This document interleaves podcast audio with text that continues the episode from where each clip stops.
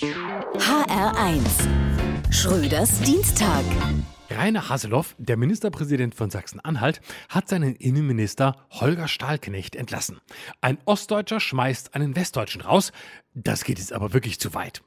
Jetzt muss der Innenminister und CDU-Landesvorsitzende Holger Stahlknecht gehen, weil er lieber für eine Minderheitsregierung seiner Partei ist, als für einen höheren Rundfunkbeitrag.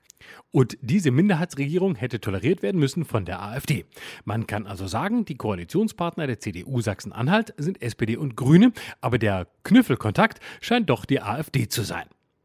Mit denen kuschelt neben Holger Stahlhelm, Verzeihung, Stahlknecht, ein Großteil der CDU Sachsen-Anhalt, ohne an jeden Mindestabstand zu denken.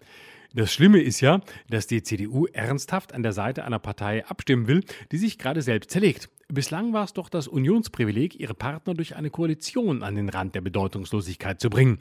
Dieses Mal nimmt sie direkt das tote Pferd, um es zu reiten. Kernpunkt des Streits sind 86 Cent Rundfunkbeitrag mehr im Monat.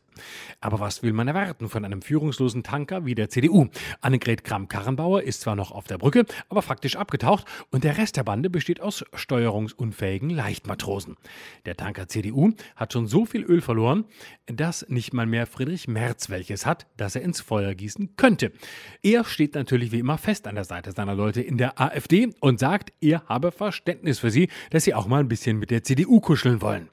Offensichtlich eine Corona-Spätfolge. Da verliert man ja öfter mal den Geschmackssinn. Und gerade im Corona-Jahr konnte man ja die mangelnde Meinungsvielfalt bei ARD und ZDF sehr anschaulich sehen. Es ging eigentlich nur um Corona. Selbst ich als obligatorische linksgrün versiffter Systemclown muss sagen, ein bisschen Verständnis habe ich auch für die CDU-Fraktion Sachsen-Anhalt. Wenn ich rund um die Uhr MDR gucken müsste, käme ich auch schräg drauf. Schröders Dienstag.